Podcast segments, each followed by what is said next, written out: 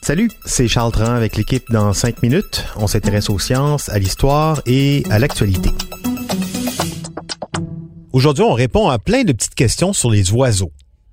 Pourquoi est-ce qu'à force de boire du nectar sucré à longueur de journée, pourquoi est-ce que le colibri ne devient-il pas obèse ou même diabétique? Et les oiseaux, pourquoi est-ce qu'ils chantent? Et puis, les pigeons, eux, où est-ce qu'ils vont pour mourir? Ben oui, où est-ce qu'ils vont? La ville de Londres en compte plus d'un million. En Montréal, on doit être un petit peu en dessous de ça, mais tout de même, il y en a beaucoup. On les voit vivants, les pigeons, mais pas morts. En tout cas, pas souvent. Les oiseaux se cachent-ils donc pour mourir? En fait, une ville, c'est un écosystème en soi, avec toutes sortes d'animaux, des pigeons, des rats, des renards, parfois, des ratons laveurs, des moufettes, des moineaux, des mouettes, des faucons même, des chiens et des chats.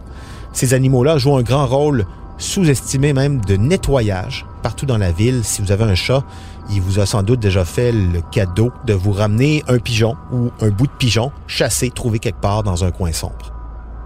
D'ailleurs, pour vous donner une idée de la menace que représentent les chats pour les oiseaux, une étude australienne a estimé à un million le nombre d'oiseaux tués là-bas par des chats. Un million chaque jour. C'est énorme. Par des chats uniquement.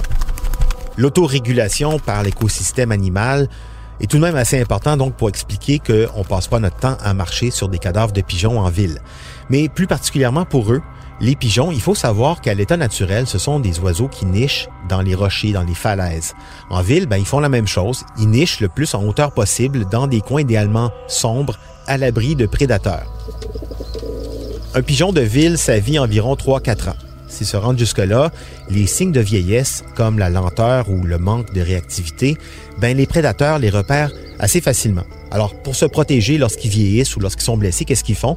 Ils vont se cacher dans les greniers, les entretoits, les, les recoins plus sombres qui leur donnent une protection relative et c'est là souvent qu'ils finissent par mourir.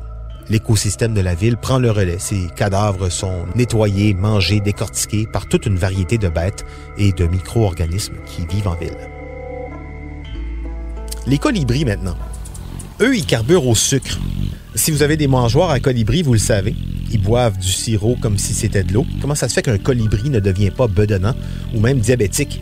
Et le sucre, c'est pas tout. Les oiseaux mouches ont aussi besoin de protéines qu'ils trouvent en mangeant des insectes en plein vol, ce qui explique un peu leur, leur trajectoire erratique. Ils chassent, ils ont besoin aussi de gras, de vitamines et de sels minéraux. On s'en doute, le système digestif de ces petits oiseaux n'est pas tout à fait identique au nôtre. Comme 90% de son alimentation est composée de fructose, le sucre dans les fruits ou le miel, il est configuré pour le tolérer, ce sucre. Surtout qu'avec un cœur qui bat à 1260 pulsations minutes et des ailes qui produisent de 100 à 200 battements par minute, le petit oiseau mouche, il en a besoin de son roche de sucre.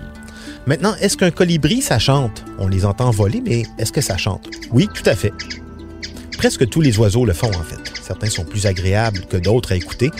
C'est pas parce qu'il est beau le jet bleu qu'il a une belle voix. Non. Mais le chant des oiseaux, on l'étudie de plus en plus et on sait aujourd'hui que c'est plus qu'un puissant outil de communication, c'est un outil de séduction et de ralliement et aussi beaucoup un outil de marquage de territoire. Séduction, ben oui, quand vient le temps de la nidification, les mâles chantent en masse, moins les femelles, c'est vrai, mais elles écoutent attentivement.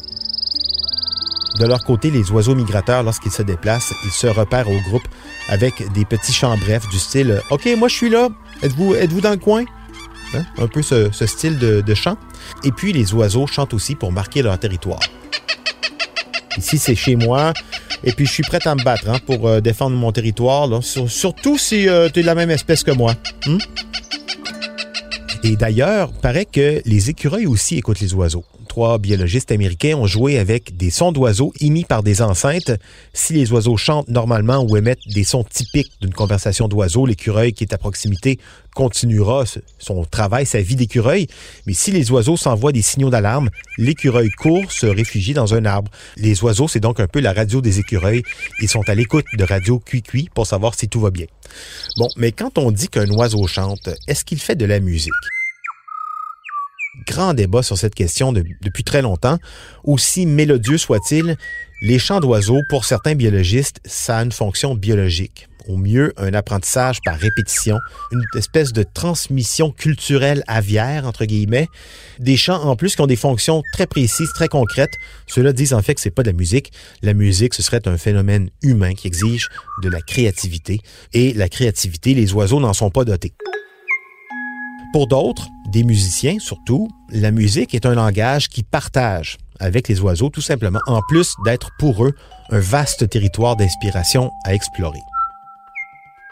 Alors le chant d'oiseaux, musique ou pas pour l'instant, c'est c'est pas tout à fait tranché. La réponse reste tout à fait subjective. À vous de voir. C'était en cinq minutes.